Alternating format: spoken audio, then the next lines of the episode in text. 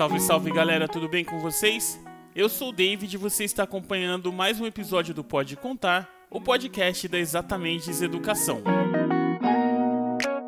Esse episódio é a segunda parte da participação do Marcelo Gugu no nosso bate-papo. Agora nós vamos falar um pouco mais sobre a carreira e falar um pouco sobre como ele compõe, sobre a história das composições e deixar aquela mensagem positiva para você que vai começar o ano ouvindo o nosso podcast. Se você ainda não nos segue nas redes sociais, não perde a oportunidade. Você pode nos seguir no Instagram através do arroba exatamenteseducacau, arroba e também pelo Facebook através do Educacau Exata. Educacau Exata, para ter mais informações sobre os nossos podcasts, poder enviar sua pergunta e interagir com a gente. Além disso, na aba Cursos você encontra todas as formações disponíveis na Exatamente. Lembrando que as nossas formações são online e já estão abertas as inscrições para o pré-vestibular 2022. Não perca a oportunidade de começar a se preparar para as provas que vem aí no final do ano. Agora que eu já dei todos os recados, já falei sobre o nosso convidado, eu espero que você tenha um excelente momento. Não se esqueça de compartilhar com as pessoas. Ah, e se você quiser, marca a gente quando você estiver ouvindo. É só você utilizar a hashtag Pode Contar Exatamente, beleza? Um abraço e até mais. In the morning. Three, two, one, zero.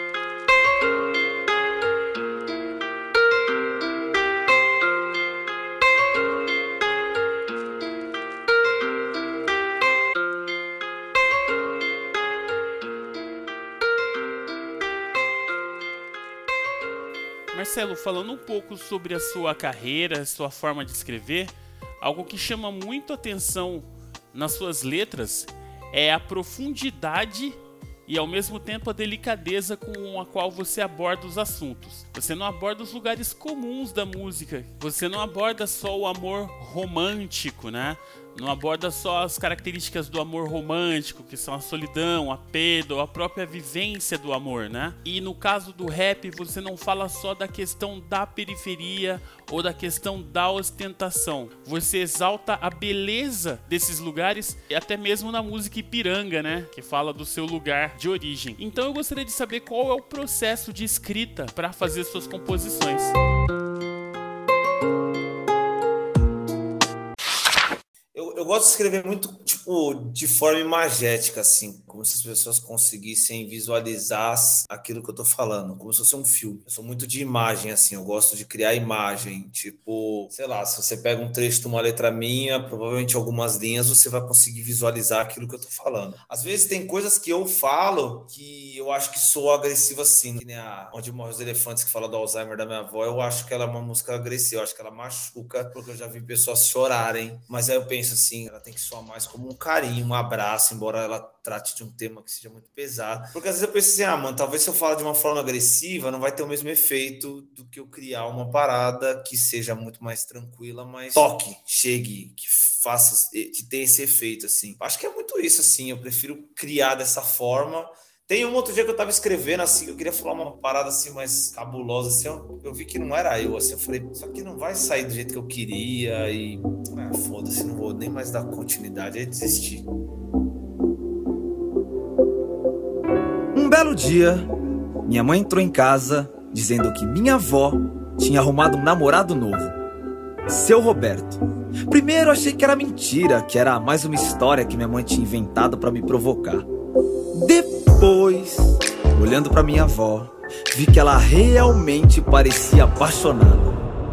E uma das principais características da sua escrita, talvez pela questão de você ter vindo da, do improviso e no improviso você ter sempre que estudar, né? Seja o dicionário ou seja algum contexto específico para conseguir gerar as respostas no automático É, uma coisa que me chama muito atenção na sua escrita é a quantidade de referências.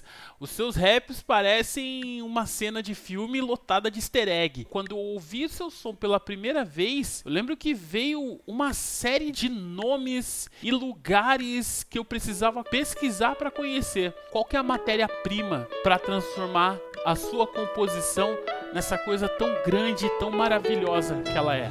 Enquanto na USP formulam-se teses de que se o Nordeste fosse, na sua imaginação rabisca no ar a chuva que o céu não trouxe.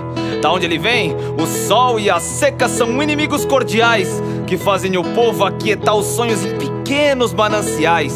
Mas ele é flor de juazeiro, vive anos sem regar, porque ali o único local onde brota água é o olhar. Na real, mano, eu, eu acho que é gatilho, assim, tipo, tem gente que vai ver um documentário, vai conseguir extrair uma parada, tem gente que vai ouvir uma música, vai extrair uma parada, tem gente que ler um quadrinho, extrair uma parada, assim, tipo, eu funciono muito assim, mano, eu, eu primeiro eu, eu, penso sobre o que eu quero escrever e como é que eu vou escrever, então, tipo assim, eu quero escrever sobre o negócio de beber água rosa aqui, tem várias perspectivas de eu, de eu poder falar sobre isso aqui, primeiro que eu tenho, eu tenho muito isso, assim, eu, uma das coisas que eu aprendi muito e que eu prezo muito dentro do hip hop é a originalidade.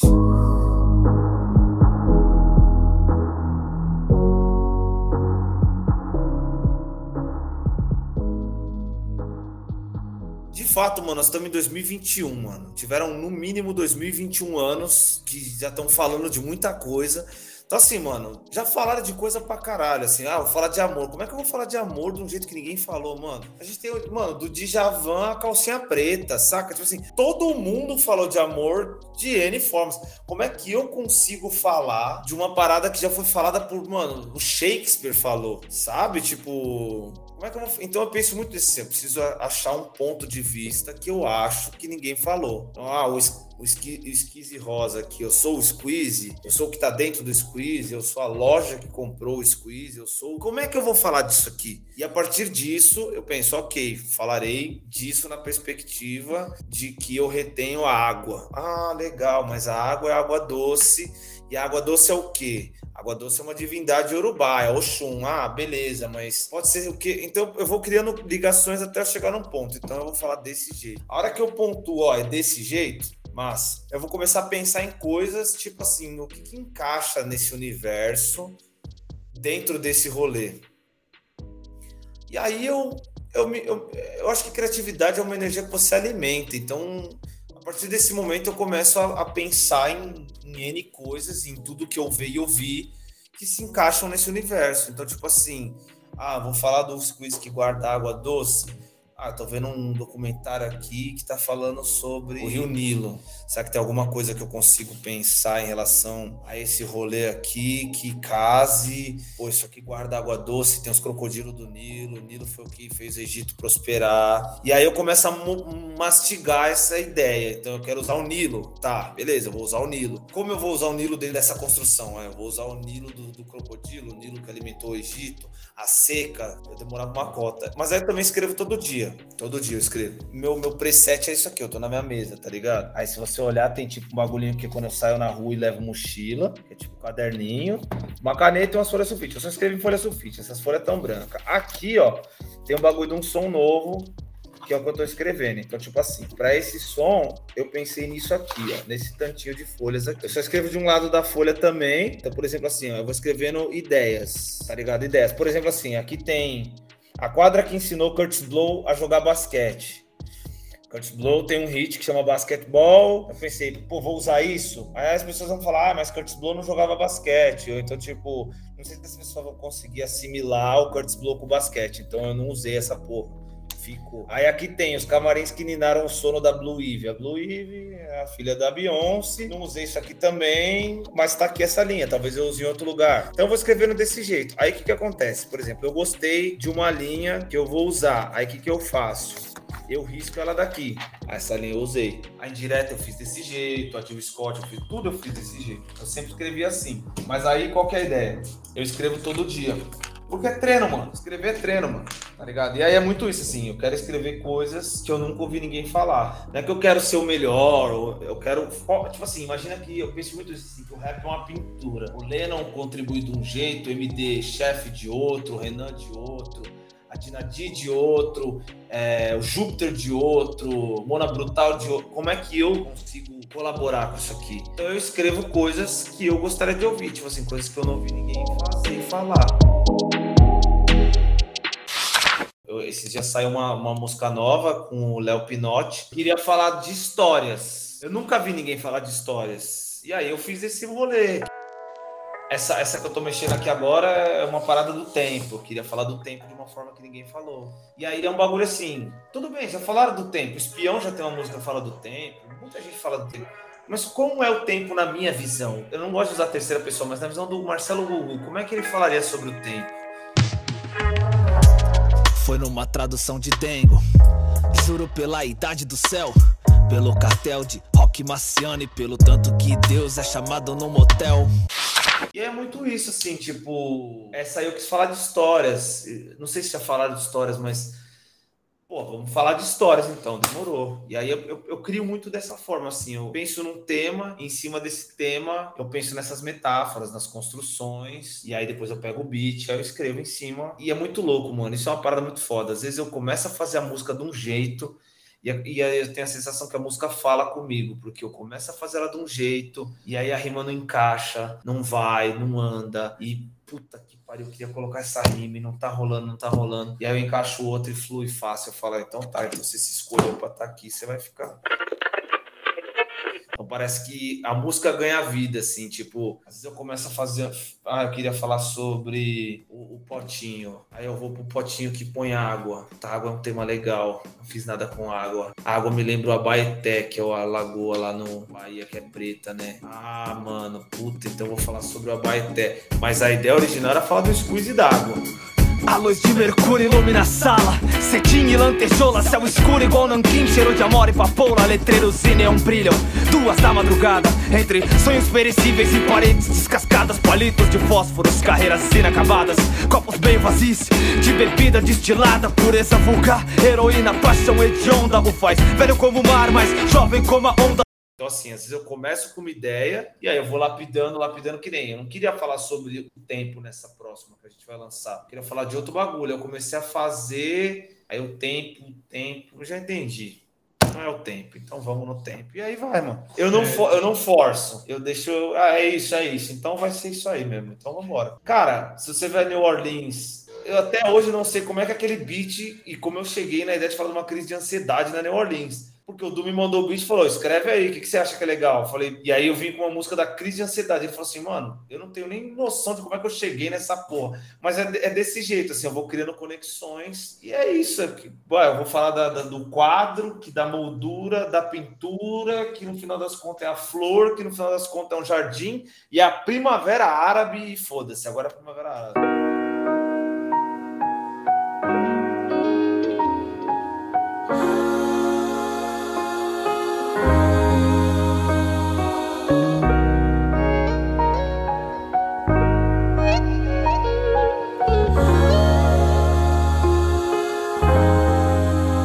Prometo sorrisos, férias na Disney, uma casa na praia com vista pro mar, panquecas de Nutella, uma transa daquelas, um retiro pra Índia até você se ligar. Eu quero ser teu enjoo, uma palpitação, aperto no peito, músculos em tensão, um nó na garganta, descontrole, tremor, fluoxetina, pânico e pavor muito interessante esse processo, Marcelo. Principalmente a parte do caderno que você comentou. Isso lembra muito uma professora de filosofia que eu tive no ensino médio.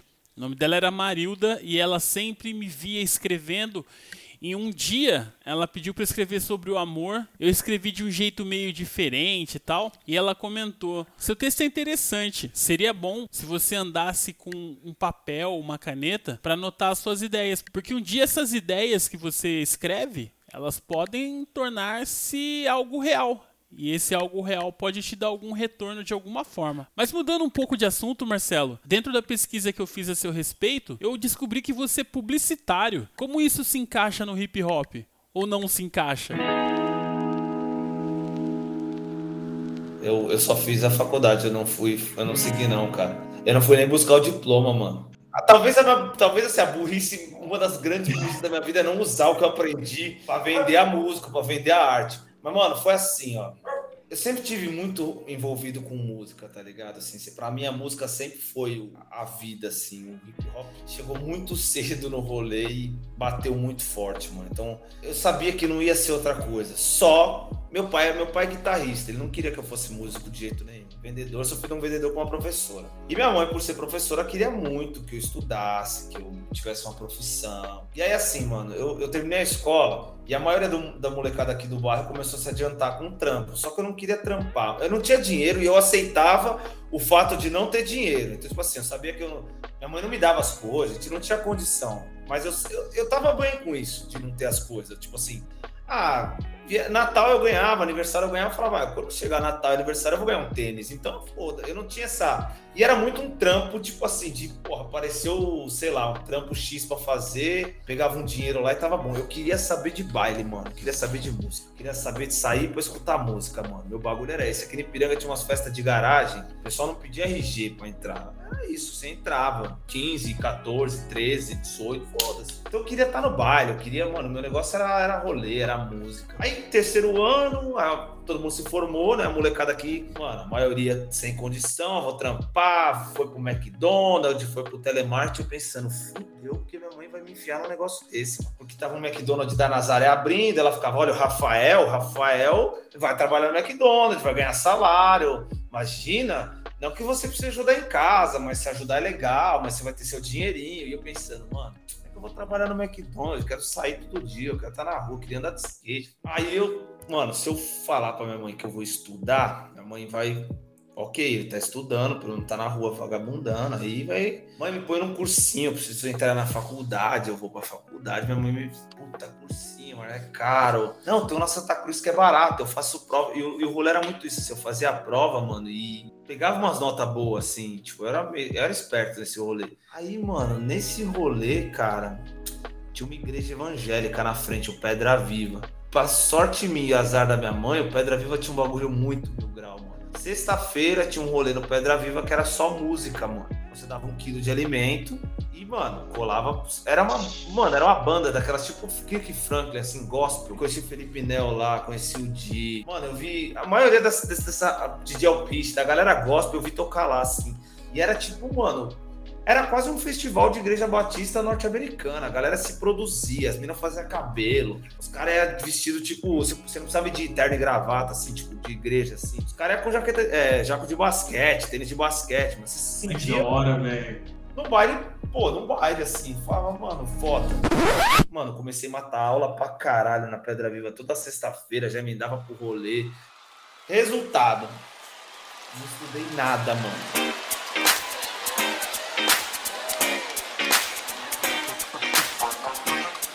Yo, everybody come get your bounce on, get your bounce on, get your bounce on.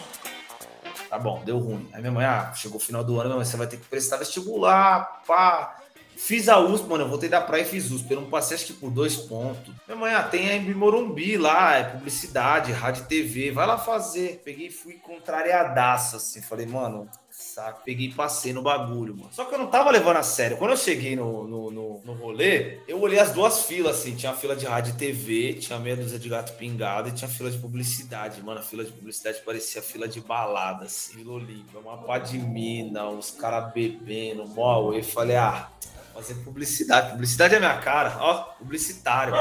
Entrei na fila já, opa, salve, salve, mano. Aquilo foi um choque de realidade brutal. Porque eu fui estudar na Embi Morumbi de manhã. Ali, mano, ficou tipo evidente que você não é a gente, assim, tipo Tipo, era uma galera que tinha muita, muita, muita grana. E eu que tava lá, mano, arranjei meia dúzia de gato pingado que era mais parecido comigo ali, né? Tipo, não tinha grana. Rolou, mano, rolou. Foi da hora. Comecei a trabalhar na agência da Embi, fiz vários bagulho lá, a gente ganhou prêmio na agência na metade do curso, assim, eu já sabia que não era o que eu queria, irmão. Na metade do curso eu já tinha, eu já pensei, mano, eu tinha um, eu tinha um professor lá, um camarada que ele defendia o Goebbels, tá ligado? O nazista lá. Falava que a publicidade moderna nasceu nas mãos do cara. Eu falava, gente, o que, que eu tô fazendo nesse rolê, pá? Não, porque o propagandista, ele vende qualquer coisa eu pensando assim, irmão. Não, mano. E a música sempre presente. Já tava começando a trampar em casa noturna, fazer, tipo, tava nessa época nas batalhas, pá. Mano, o resumo da da, da, da, história, nem fui buscar o diploma, tá ligado? Tipo, meu pai me enche o saco até hoje.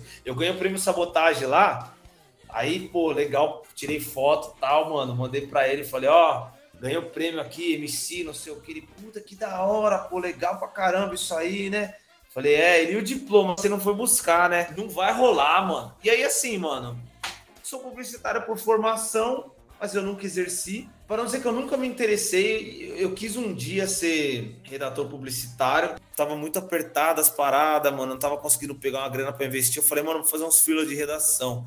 Eu fiz uma entrevista que o cara conhecia meu trampo. Aí o cara falou assim: pô, mano, da hora que você tá querendo ser publicitário, mas eu prefiro você artista do que publicitário. Aí eu falei, mano, eu preciso de dinheiro, cara. O cara, não, mano, pô, vai, corre aí, ser artista aí e tal. E eu pensando, mano, não é para ser mesmo, né, cara? E hoje eu faria rádio TV, eu faria história e eu aproveitaria muito mais. Porque na época eu tava muito com a cabeça só de zoar, só de, sabe, tipo, porra, não, faculdade, pô, várias festas. Aproveitei, mas podia ter aproveitado mais, assim, podia ter feito mais, assim, sem arrependimento né, mano? Eu fiz com a cabeça que eu tinha na época e, foi, tá ligado? Mas publicitário, assim, de formação pelo menos. Tá, tá lá, o diploma tá em algum lugar no, nos arquivos da MB Morumbi, eu acho, tá ligado?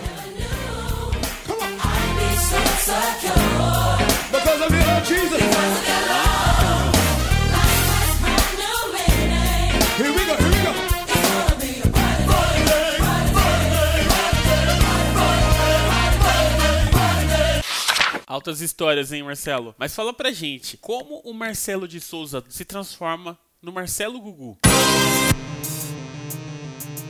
O Marcelo de Souza passou a ser Marcelo Gugu quando um idiota me deu o apelido de Gugu e eu odiei, tá ligado? Que eu detestava esse apelido, assim, eu falava, mano, Gugu da TV, Gugu liberado. Os caras, se não gostou, vai pegar, né? Era muito lance do Vila Gomercindo e tal. Depois eu, ok. Mas, cara, é, eu não tive esse, essa transição, assim, tipo, consciente, mano. Porque o hip hop sempre foi uma parada tão presente e eu venho de uma geração, mano, em que o hip hop ele não era uma coisa é, de fácil entendimento como é hoje. Por exemplo, a minha mãe não sabia o que, eu não sabia o que era. Não era uma coisa tipo assim, que essa galera tá fazendo aqui é break, ou que os caras estão fazendo ali é grafite. A gente sabia que eles conversavam, mas eu não sabia que era uma cultura, que começou no Bronx, que porra, o Bambata com a Zulu Nation e o caralho, e organizaram. Eu não sabia, nem, a gente não tinha informação, mano. Eu fui ter internet em casa depois, sei lá, dos 20 anos. Então, assim, não era uma coisa fácil, assim, de saber. Eu tentei dançar break uma vez com um parceiro que até já faleceu, o Diego, né, mano? Ele, infelizmente, foi assassinado é, esse ano. É...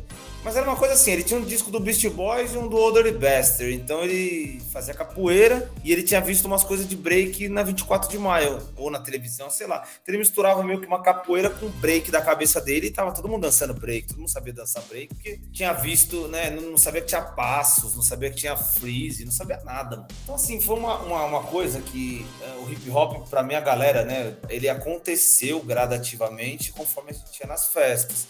Então, assim, não existia um site que a gente tivesse acesso, não existia um lugar, a não ser os bailes, as Feira Preta, a Posse, o Educafro, lugares onde você tinha, mano, pessoas que já faziam parte do movimento, a Crespo sim, saca? Tipo, lugares onde você tinha as pessoas mais velhas que iam te ensinar alguma coisa, se tivessem paciência. No mais, você ficava quietinho ali no seu canto, prestando atenção no que estava falando, porque você não ia saber conversar. Então, pô, quantas vezes eu tava lá na Crespo Sim, tava o Black, tava o RD, os caras tava discutindo N coisas, sei lá, de Haile Selassie, da Revolução, da Etiópia, de não sei o que, do Rasta, e eu assim, ó, pode crer. Você não acha? É, é, tem que ver, né? Não sei. É, é. E anotando os nomes, para ir pesquisar na biblioteca, para querer saber quem era. Ó, oh, Angela Davis, quem é? Não sei, mas anota e vamos ver. Porque era assim que a gente aprendia. Tipo assim, era um esforço querer aprender sobre hip hop. quando o Google chegou, que a gente começou a baixar música tipo Kanye West, saiu o CD lá, o College Dropout, a gente conseguia baixar no Casa A, a gente conseguia baixar né, no, no Soul Seek e ouvir quase que em tempo real de lançamento, era uma coisa muito muito anormal, saca? Eu tô com 36, então era uma coisa tipo assim, nossa, tô ouvindo o que os gringos tá ouvindo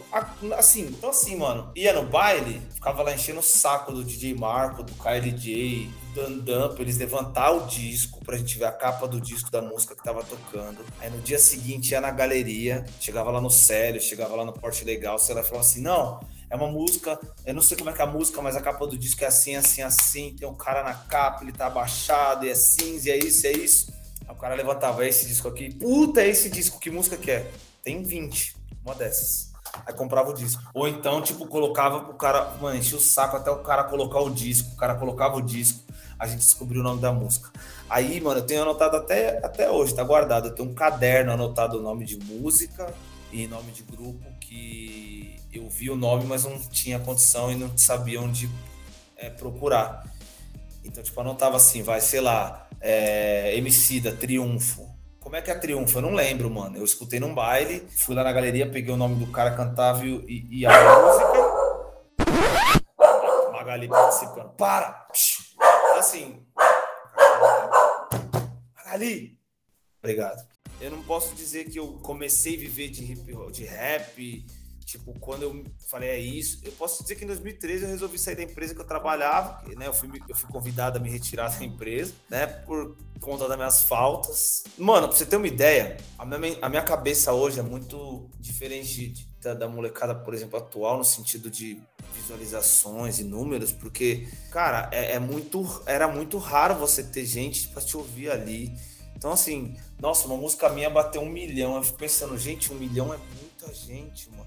E aí, às vezes, o meu vizinho aqui que faz um funk, ele fala: Ah, minha música essa que eu lancei nem estourou, bateu um milhão e meio. Eu falei, mano, põe um milhão e meio de pessoas aí, ó, na, na, na rua daqui, ó. Vamos ver quanto você enche. Põe um milhão de pessoas. Você, bloca o bairro com um milhão de pessoas, irmão. Você, tem noção que é um milhão. O Heliópolis não tem um milhão de pessoas, mano. É a maior favela da América Latina, cara. Então, tipo assim, era muito mágico saber que alguém tava te ouvindo, sabe? Era muito surreal pensar que tinha alguém. Tipo, às vezes eu abro meu Spotify for Arts, tá lá, 50 pessoas estão te ouvindo nesse momento. Eu fico pensando assim, mano, tem 50 pessoas espalhadas, sabe Deus onde me ouvindo. Isso é muito maluco, assim, cara. Teve, teve a ideia do sonho, assim, eu quero viver do sonho.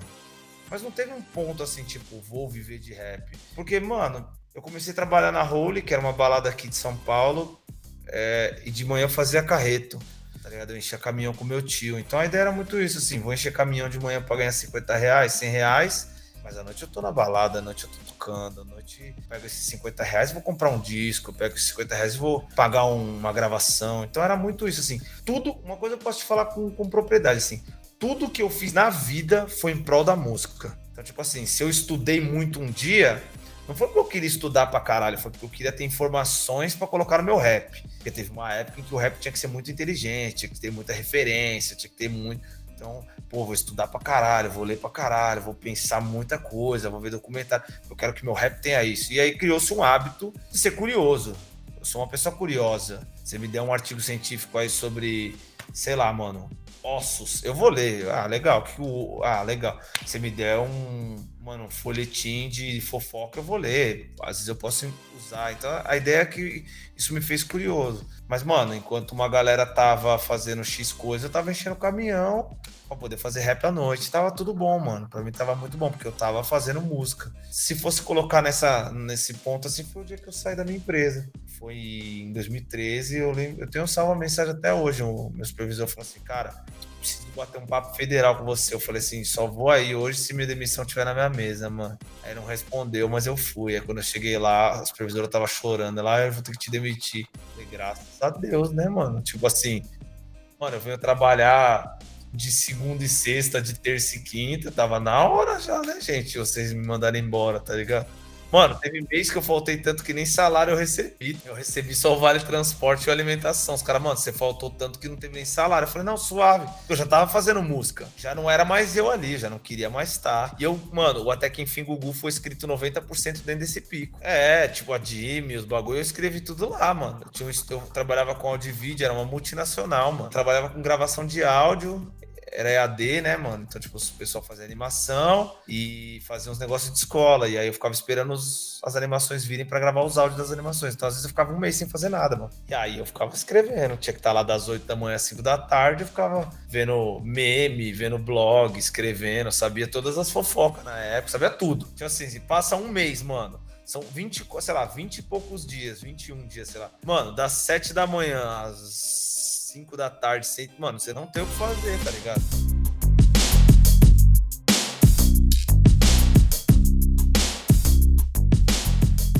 Teve uma hora que começou a, a ficar muito tipo, mano, ou é a música ou é isso aqui, ou é a música ou é isso aqui. E aí a música sempre foi prioridade. Então, tipo, ah, vou tocar de madrugada, não vou conseguir estar aqui 7 horas da manhã, eu chego meio-dia. Aí, no final das contas, um dia os caras falaram, mano, deu, né? Falei, demorou. Eu nunca mais tive um trabalho registrado.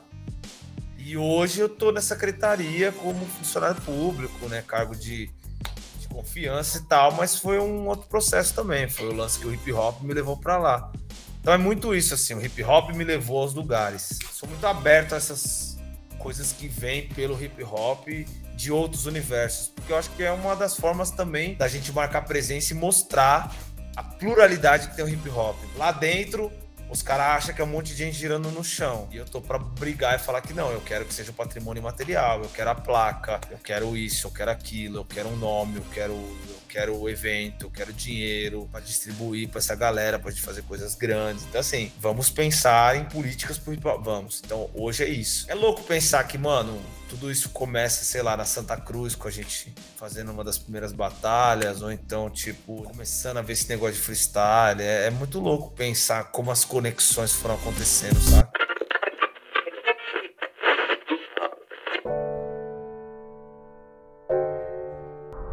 Então agora eu desenvolvo. Freestyle é energia, nessa aqui eu logo me envolvo. Consigo trazer qualquer tipo de emoção e transformar em poesia aquilo que sai do meu coração. E se eu tô aqui fazendo um free, meu amigo, eu vou te dizer que eu tava desde a época em que tava meu mano Pauê, em que tava Bill, em que tava a Drica. Microfone tá aberto e agora a atenção triplica. Improviso é isso, é conseguir colocar todo mundo que me influenciou e que ainda vai me influenciar. É conseguir lembrar, com ou sem batida, dos caras tipo Bambata do meu parceiro Emicida. A gente aqui derramou sangue nesse solo sagrado. Tinha umas decoradas, tinha uns improvisados, tinha umas poesia, tinha quem não fazia nada.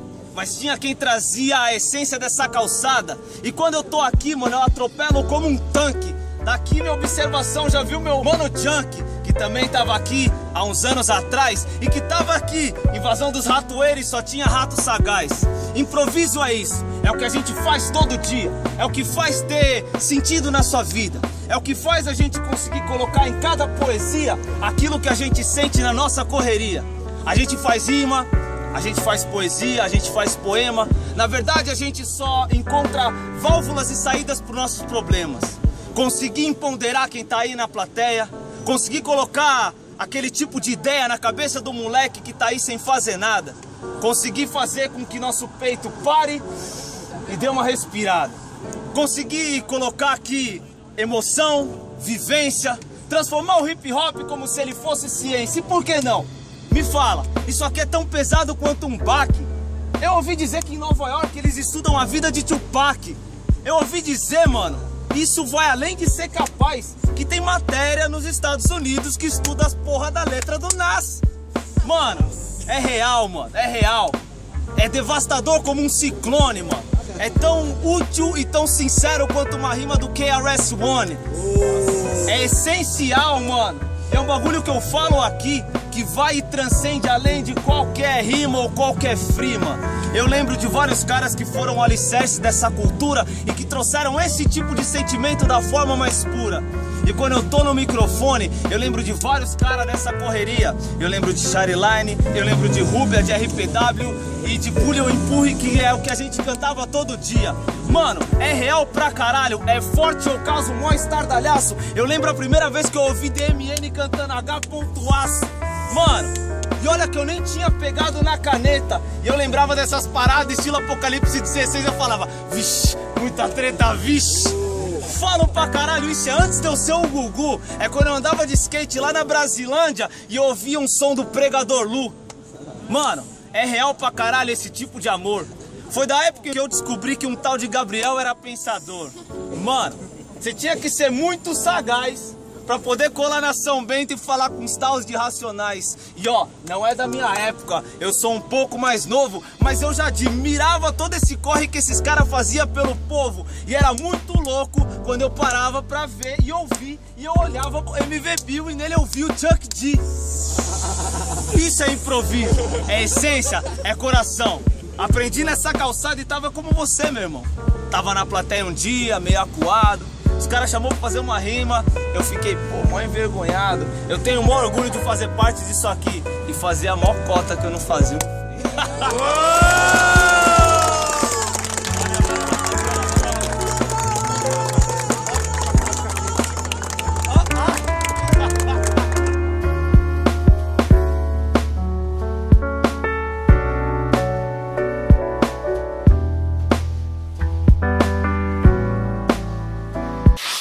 Mas eu, eu me mantive próximo desse universo, principalmente dos MCs e das MCs, assim, tipo, não conheço todos, lógico, pelo lance da internet girar muito rápido e a minha geração não ter sido uma geração que tem muito registro, provavelmente que muitos não me conheçam também, assim, tipo, não tem muita batalha minha, a gente não tinha condição, não tinha celular, era muito raro quando tinha um pendrive, então muita coisa do Emicida da época foi filmada porque, sei lá, aconteceu no centro e uma galera filmou, a prefeitura filmou, então, assim, era muito raro você ter registro, né?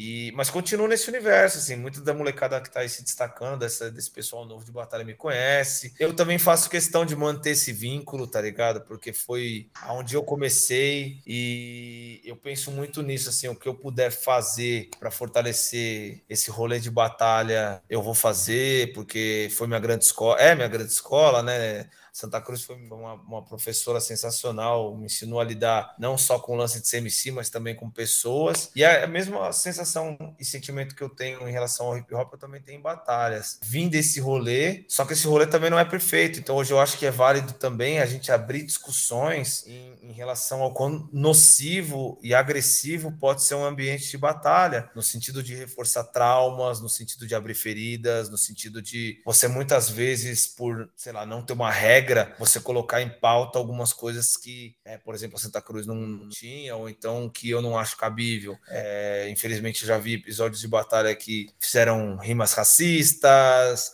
uma transfobia, uma homofobia. Então, eu acho que é, também cabe hoje, já que a batalha é algo que está tão em evidência, a gente colocar essas pautas para que o ambiente de batalha seja um ambiente, vou colocar entre aspas, seguro, mas um ambiente legal para todo mundo. Né? Eu já ouvi de muitas pessoas, principalmente pessoas trans, assim, tipo, pô, até queria colar, mas um dia eu vi uma batalha e aí eu ouvi isso, isso, isso, isso me feriu demais. E aí eu penso, ok, precisamos rever então é, esse espaço que está sendo dito, que está sendo falado, porque está sendo falado. Mas é uma construção e ela tem que ser coletiva, tanto da organização quanto dos MCs quanto do público. É uma educação, uma reeducação, uma construção, uma reconstrução, mas ela precisa acontecer. É um diálogo que precisa ser avançado para que a gente evolua também nesse lance de batalha, porque pô, move milhões de pessoas, move dinheiro. Isso é, isso é algo que poderia ser muito fácil colocar na televisão, é midiático, né? O freestyle ele pode estar em qualquer ambiente, desde um, uma calçada como a Santa Cruz à feira do automóvel. Então assim, a gente tem na mão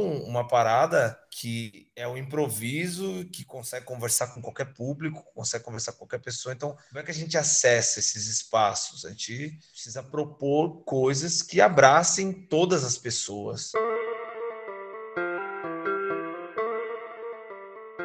Se o cara vai numa televisão fazendo freestyle e faz uma piada homofóbica. É isso que o hip hop é, porque é isso que tudo passa uma mensagem, mano. Isso é um bagulho que, que tudo tem uma, né? Ah, o hip hop é isso, porque foi isso que eu. Não, hip hop não é isso. Então é necessária essa, essa troca também, principalmente dentro das batalhas, porque a batalha é uma competição e muita batalha, por exemplo, que não tem regra. Né? E aí, ah, mas você tá podando a liberdade artística penso que liberdade existe até onde não fere ninguém. A partir do momento que a minha liberdade machuca alguém, ela deixa de ser liberdade, ela passa a ser opressão. Ela toma um outro, uma outra característica, né, mano? Se a minha liberdade agride, ela oprime. E aí ela não pode ser considerada liberdade, ela virou um instrumento de dominação, de, né? Então, Acho legal essa, essa, essa, troca, mas frequento batalhas, torço o nariz, quando eu vejo uma rima ruim, eu, quando eu vejo um bagulho zoado, eu falo, oh, mano, não é esse caminho. E acho que é esse papel, mano. Eu penso que muita coisa dentro do hip hop, ela acontece no cipher, né, num círculo, que é o que permite com que todas as pessoas tenham sua vez, se enxerguem e representa o infinito ali, né, o círculo, ele não acaba. E eu só acho que essa, essa troca é saudável quando a, quando de fato há essa troca, quando gerações mais velhas instruem gerações mais novas, passam uma visão e, e, aprendem com gerações mais novas também. Então, muitas vezes eu posso chegar numa batalha e aprender, pô, Essa molecada de hoje tem um flow cabuloso, consegue encaixar coisas que na nossa geração era inimaginável. Atingiu patamares inimagináveis em questão de número, em questão de visibilidade. A molecada às vezes faz construções de rima hoje que eu penso, meu Deus, na nossa época era inimaginável, não, não chegava nisso. Então penso que uma geração começou a engatinhar, a minha geração começou a andar, essa está correndo e a próxima vai voar. Mas só vai acontecer se a gente tiver uma base forte.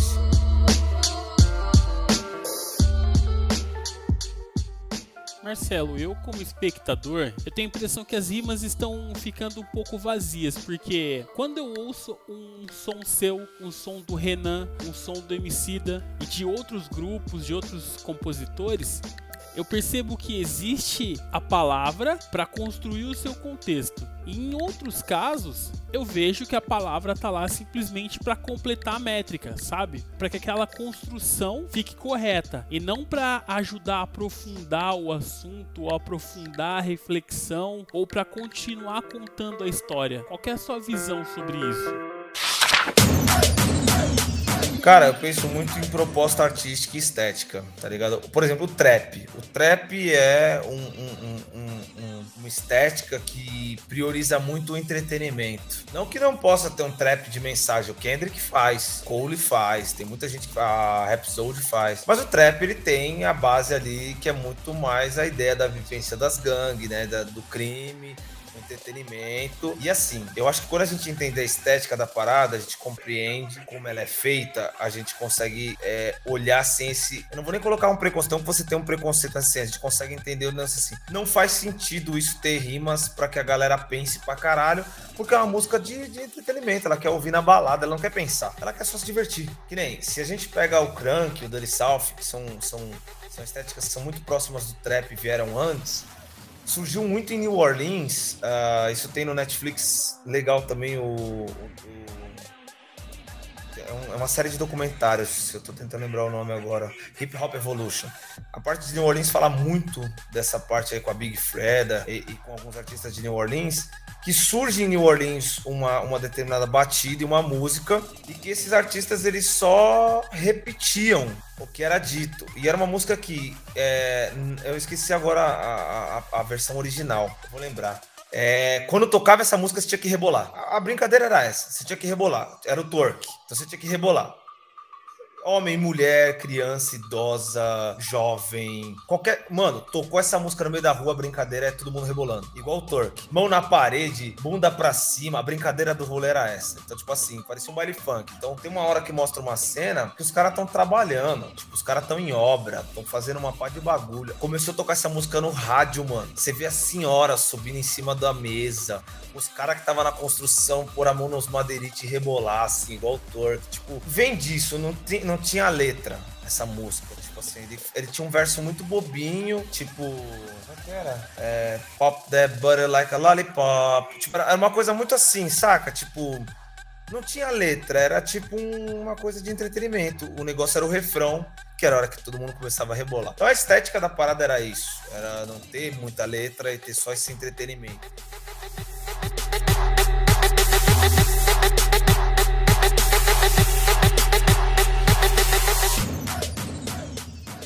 Isso é uma coisa. O que eu me preocupo é que muitas vezes isso parte de uma parada que busca o esvaziamento e o esvaziamento não permite com que o outro lado também seja valorizado. E aí a gente fala uma parada que é de buscar coisas que são, por exemplo, chiclete e você não dá o mesmo peso pro outro lado. Na América, o Cole, o Kendrick e caras e minas que escrevem pra caramba, são respeitados e têm público tanto quanto o Migos e outras pessoas que não têm a letra como prioridade, tem a estética musical do todo. Aqui no Brasil você tem, por exemplo, não estou criticando absolutamente, mas alguém faz uma música chiclete que tem bilhões de acesso, mas o cara que escreve muitas vezes, putz. E aí a gente abre uma outra discussão, nichos e bolhas, cara. Vou, vou colocar o funk nessa jogada posso chegar pra uma galera que não tá tão inteirado em metáforas e referências e o Anansi do New Gaiman. Isso é um nicho, isso é uma bolha, irmão. O que o hip hop permite é que você acesse isso. Tipo assim, você consegue chegar nisso através do hip hop, através de querer saber, pai, pum, e, e, correr atrás. A minha briga, muitas vezes, dentro de escola é muito isso, de incentivar a molecada a usar o Google no sentido de, pô, mas vocês têm o Google, vocês têm internet, têm acesso, procura lá quem foi o pai do hip hop, quem é a mãe do hip hop, quem é não sei o quê. Quando você ouve uma música que você não sabe o que é, mano, procura. O cara falou um nome que eu não conheço. Quando o Corujo tá rimando lá e ele fala lá do Rio Ipi, do, do, do Panteras vocês sabem quem foi Rio Ipi? Não sabe? Põe lá no Google Rio Ipi. Uma, uma renca de gente foi procurar Rio Ipi por causa do Coruja, tenho certeza. Pô, tá na poesia acústica, milhões de acessos. O cara acabou de jogar na roda um nome que não era tão falado, ou que não, né? O Dead Press em 1980, sei lá, 90 já falava do Rio Ipi nas músicas, mas aqui no Brasil pouca gente tinha falado. Pum, Coruja falou, jogou uma luz nesse nome. Quem é esse nome? Então assim, vamos atrás é um debate, mano. É, eu sou do cara, eu sou do tipo que gosta de escrever, mano. E eu tenho uma, uma, um posicionamento assim. Eu vou escrever do jeito que eu gosto, respeitando meu rolê. E eu tenho noção que vai chegar nas pessoas? Vai. Vai chegar em milhões? Vai, já chegou. Com qual velocidade? Não sei. Aí é uma outra ideia. Aí vai muito do que você quer como artista, mano. Eu tenho uma parada que eu que eu tenho de posicionamento como artista. A minha briga com a arte é vencer o tempo. Quero continuar reverberando aqui anos depois. Então, tipo assim, seu disco tem 13 anos, mas tem gente tatuando. É essa a minha briga. Quando eu morrer, as pessoas vão ouvir minha música, vão. Então eu ganhei. A imortalidade tá nisso. O Pac continua tocando. Marvin Gaye continua tocando. A energia dele continua aqui. Ele continua inspirando pessoas com a arte dele. Isso é muito louco. Isso é você vencer o tempo. Tudo bem que uma hora todo mundo, uma hora esquece. Uma hora acabou. Uma hora Matrix, né? Daqui mil anos o Marvin vai estar tá tocando. Não sei, cara. Falam de Jesus a 2000 e há possibilidades de você vencer o tempo. A arte. Ah, a minha briga é essa. Talvez pro moleque da quebrada, meu vizinho aqui que faz funk, a briga dele é fazer um milhão nesse lançamento. E é isso que vai fazer ele feliz. Então acho que é muito isso, assim, mano. É, posicionamento artístico. Você como artista quer o quê? Quer chegar onde? Quer o que com a sua arte?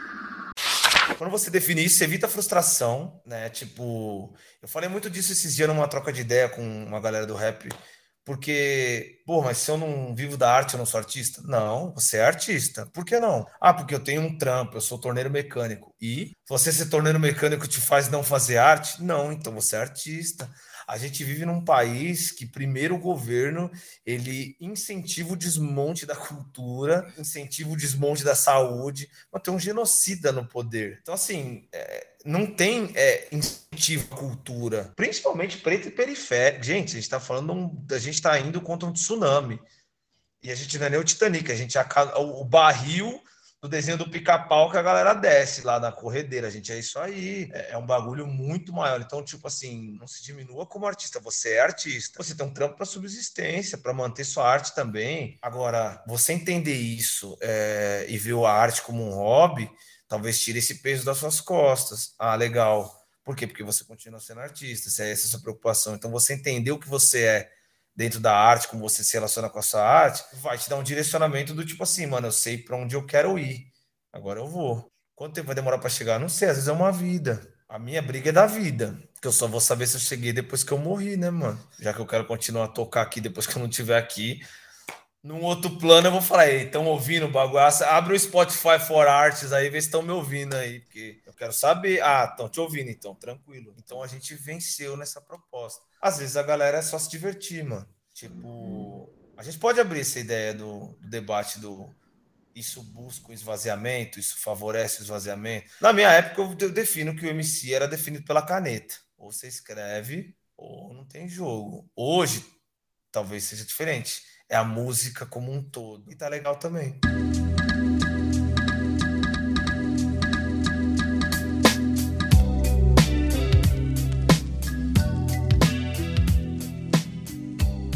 Nós estamos nos aproximando do fim da entrevista e eu gostaria de conversar um pouco contigo sobre o seu novo álbum, Azul Índigo. Depois de todo esse bate-papo e refletindo sobre as suas letras, acho que para mim elas falam sobre a beleza do tempo, a beleza das transformações ocasionadas pela passagem do tempo. Pô, isso, dá uma... isso é foda, cara. Eu fiz uma música sobre o tempo esses dias aí. Cara, você sintetizou a ideia da minha música, assim. A música.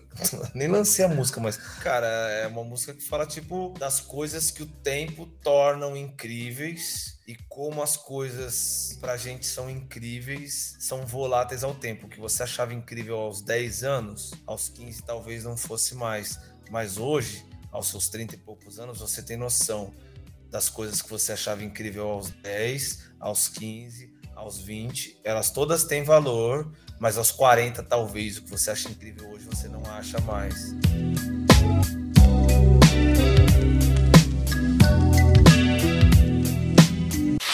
Senhoras e senhores, eu tive o prazer, a honra, a alegria e tudo mais o que você quiser colocar de adjetivo positivo referente às emoções que eu estou sentindo nesse momento, de conversar com alguém que eu já era fã da arte e fiquei mais fã ainda pela humildade, pela acessibilidade e por tudo mais. Conversei hoje com Marcelo Gugu, mas antes de encerrar o nosso bate-papo, nós vamos para aquele ping-pong que todo mundo já está acostumado. Beleza? Vamos lá! Nescau ou Todd? Mano, nunca gostei disso aí não, cara. Eu não tomo leite. Leite de vaca, esses de. Esses que vai tipo de, de, de, de caixinha, é. jamais. Isso nem é leite, mano. Isso aí é um bagulho que, tipo, criaram. Isso aí faz mal, mano. O que você tá lendo agora e qual livro você indicaria? Coisas da Secretaria de Cultura, tá Mentira, ó, oh, mano, eu tenho, eu tenho, ó, oh, eu vou falar, eu vou falar porque eu tenho uma parada que é tipo uma reincidência, assim. Eu visito livros que eu já li de tempos em tempos para poder, tipo, ter uma outra interpretação, porque sempre mudam. Então, assim, eu tava lendo Lovecraft, eu tava lendo as obras do Lovecraft. É, e tem um bagulho muito louco, mano, que eu não sabia, eu fiquei sabendo esses dias e me deu um, me deu um incômodo é, o chamado de Cthulhu é um, é um, é O Lovecraft é um, é um cara que ele foi o pai do horror cósmico. Então, tipo assim, o It, a coisa, é muito baseado nele. Então, é como se fosse seres é, de outras dimensões que a gente não teria. Então, o Cthulhu ele, ele é muito famoso. Ele é tipo uma lula gigante que mora no fundo do mar, que um dia vai acordar e destruir tudo. E eu tava relendo as obras dele, na real, mano assim, são, é, a escrita é incrível, mas eu, eu li uma parada dele que me deixou muito incomodado, cara. Eu, eu fui ler, eu nunca tinha lido sobre a biografia do Lovecraft e eu comecei a ler tipo uma parte não contada da biografia dele. E ele é, ele, era, ele, ele é colocado como um cara muito preconceituoso, um cara racista, um cara. Muito do que ele criou dos, dos monstros e dos vilões é baseado nesses preconceitos, cara. E eu fiquei extremamente incomodado, porque era muito fã do Lovecraft como autor, assim, né, das coisas que ele criou. E aí eu comecei a revisitar as obras para tentar identificar esses preconceitos. Assim, ele era um cara muito xenofóbico, sabe? Tipo, um cara que não gostava de estrangeiro, assim.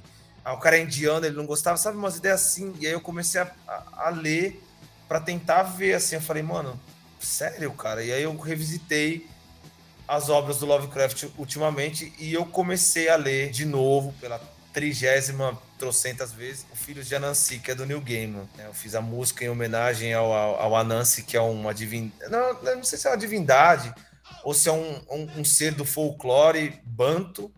Né? Muita gente fala que é uma divindade, muita gente fala que é um, que é um ser do folclore como o Saci.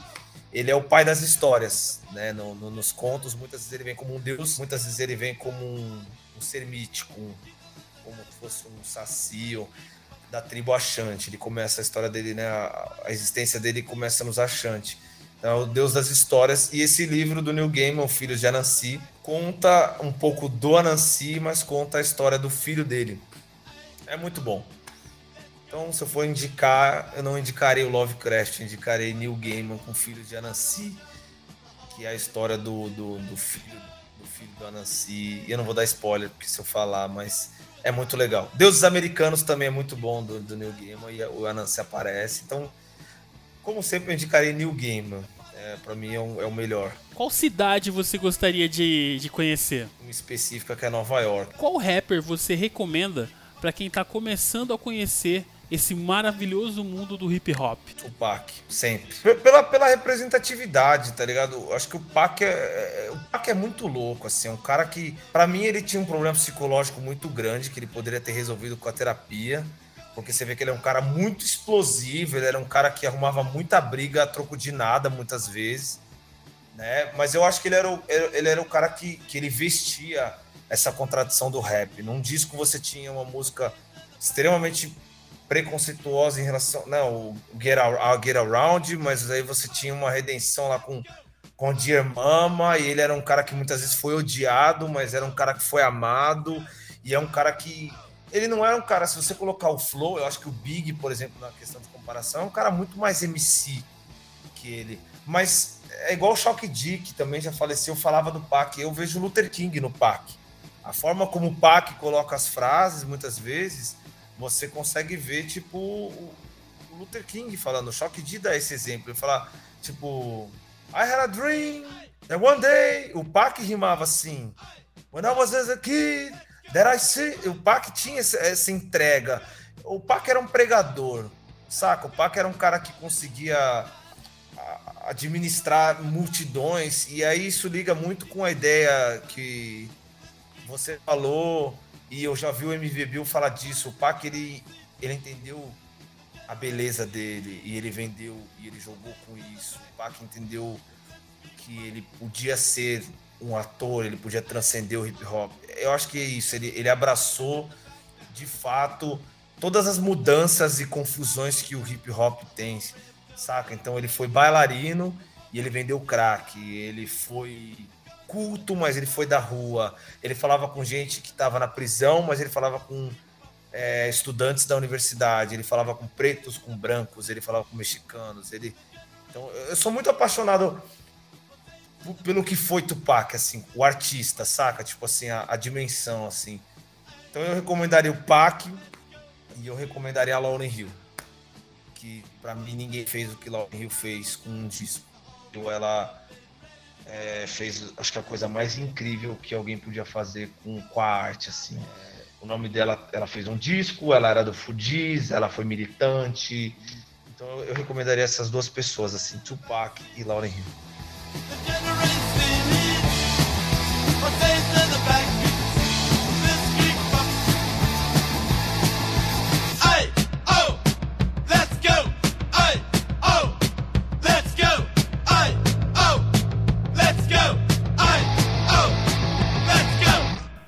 Encerrar, Marcelo, eu gostaria de trazer um pouco para o meu lado pessoal para compartilhar tanto com você quanto com quem está nos ouvindo algo que foi muito importante no meu processo da vida. Eu tive um filho e infelizmente por várias questões físicas ele não pôde ficar comigo. Ele ficou na Terra durante uma semana. Isso mexeu muito comigo, obviamente. Eu lembro que quando eu estava no hospital, eu não tinha muita esperança dele ficar vivo e não tinha muita esperança na maneira em que a minha paternidade ia se desenvolver. Então eu lembro que eu passei algumas vezes por uma conversa com a psicóloga do hospital onde aconteceu o parto, explicando isso para ela sobre a minha frustração, porque o meu grande sonho eu sempre foi ser pai. Era algo que eu carregava comigo de forma muito latente, muito constante. Então, todas as reflexões que a psicóloga desenvolveu comigo, eu encontrava eco na sua música linda de morrer que estava dentro do meu celular.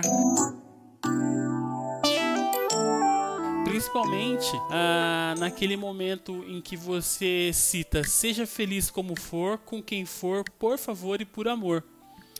É, inclusive, não lembro se eu estou citando da, se eu estou recitando da forma adequada. Então, eu gostaria de pedir para você uma mensagem de esperança, porque a mesma esperança que você passou nessa música para mim, obviamente que é uma questão de interpretação, né? Para muitas pessoas pode ser uma mensagem de medo, de pavor, mas para mim foi uma mensagem de esperança, na qual eu tinha a obrigação e tinha a oportunidade de, por estar vivo naquele momento, ser o melhor pai que eu poderia ser para aquela criança enquanto ela estivesse aqui. Então eu gostaria que você deixasse uma mensagem para quem está ouvindo o nosso podcast, enfrentando qualquer situação na vida, seja uma segunda fase de vestibular, seja um processo seletivo para um emprego, ou seja simplesmente ter acordado e ter o desafio de fazer a vida valer a pena naquele dia. Como unhas riscando uma lousa, ela ama crianças, paetês cor de jade. Seus abraços matam tudo, menos a saudade. Dá aos homens a vontade de ser pai,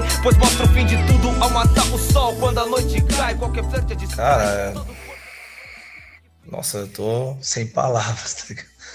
Eu, eu penso, eu tenho, eu tenho muito essa, essa ideia assim, sabe? Disso que você falou, assim, a Linda de Morrer é um, é um bagulho que para mim, assim, é um, um norte na minha vida real, assim, sabe? Tanto que se você vai gostar muito do outro disco, assim, porque ele, ele liga muito, ele liga na Linda de Morrer, assim, é, é, o que vem depois, o que viria depois da Linda de Morrer, é o que vem o Azul Índigo. O Azul Índigo tem uma proposta de mudança, né? O disco é, é, é fundamentado em cima de mudanças, né? É, eu penso que a gente viveu, estamos vivos, né, mano? E a gente, o que a gente tem vivido não é fácil, em, em N âmbitos, né, mano?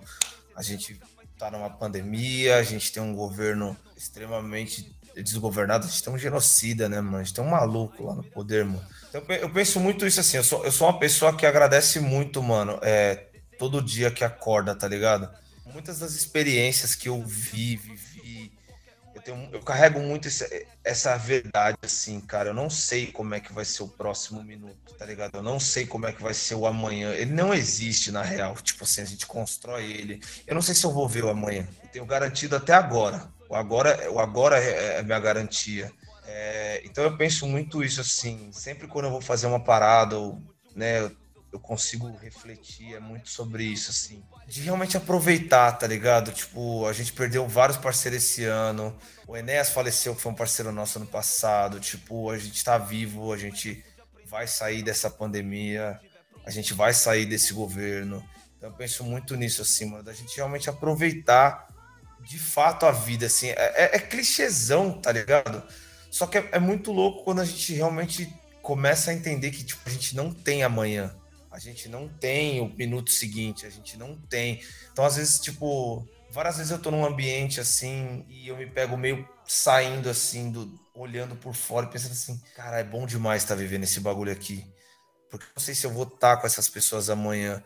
É, eu vi, uma, eu vi uma, uma, fala, uma fala da Fernanda Montenegro esses dias que ela falou assim: mais ou menos, tipo, tudo anda soando com uma despedida. E eu internalizei esse bagulho há muito tempo atrás, porque eu não sei se amanhã eu terei a chance de viver. Então eu tenho de muitos anos assim, eu vou fazer isso, eu vou tocar, eu vou me dedicar, eu vou correr atrás, eu vou mandar mensagem, eu vou. Porque se amanhã eu não fizer, firmeza, mano. Se amanhã acabar, aliás, firmeza, eu fiz. Então eu penso muito isso, assim, tipo, eu deixaria, sei lá, como mensagem de fato a, a, a parte que a Marli narra da Linda de morrer. De realmente a gente viver cada dia como se fosse o último, porque ele vai ser.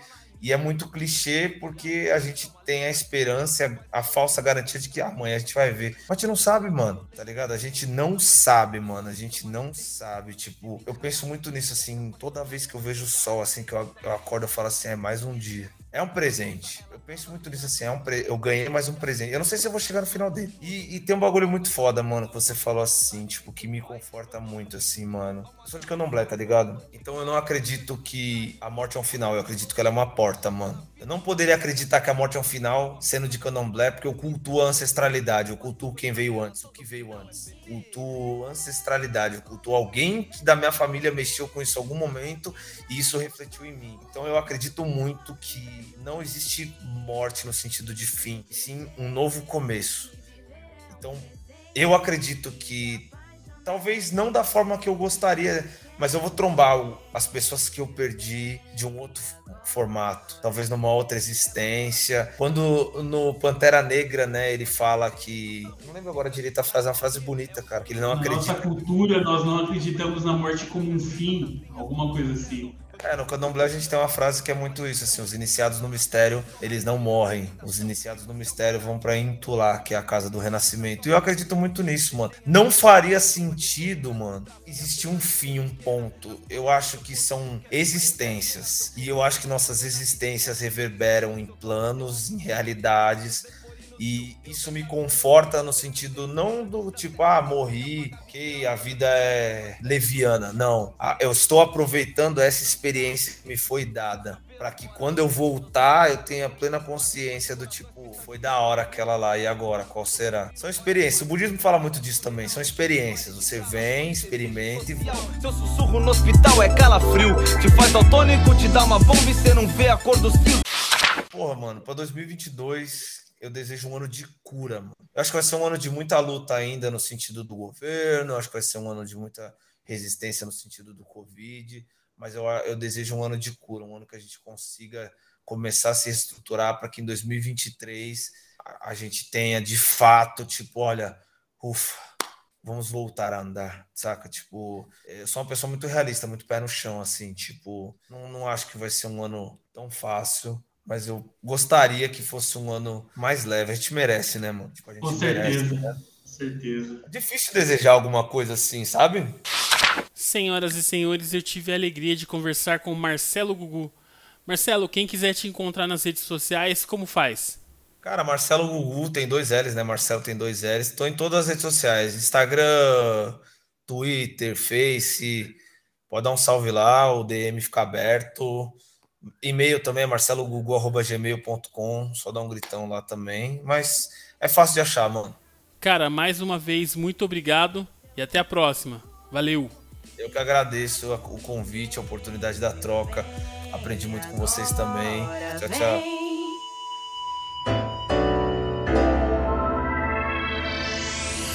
Quando Deus disse que seja feito o fim, meu sorriso se acendeu na escuridão do Éden. Os anjos abaixaram a cabeça e o diabo fez o sinal da cruz. Deus então me chamou e disse que as minhas mãos eram as mãos de uma parteira e as de um assassino em série, e que sete palmos de terra são o suficiente para igualar todos os homens. Minha presença é um suspiro da eternidade. Sou eu quem trabalha com o Cupido, escrevendo o futuro dos netos com a caligrafia dos avós. Sou eu quem mata o fim da noite para que uma nova manhã nasça. Sou eu aquela que ama tanto a vida que ao tocá-la levo-a comigo, fazendo de suspiros finais um tapete vermelho e de extremas unções pedidos de casamento, até que a o separe. Com o passar do tempo, entendi que o Sol é uma estrela, que supernova é a morte de uma estrela e que para algumas crenças o Sol era um Deus. Na minha mão, até um Deus pode morrer. Um minuto a mais, na verdade, é um minuto a menos.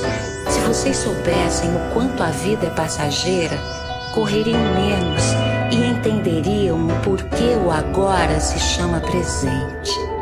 Agradeça cada amanhecer, sorria mais, se preocupe menos. Afinal, o que tem solução se solucionará, que não tem, solucionado está. Viva cada dia como se fosse o último. Eu, mais do que ninguém, posso te afirmar que um dia vai ser. Seja feliz como for, com quem for, por favor e por amor. Fica bem, se cuida e até breve.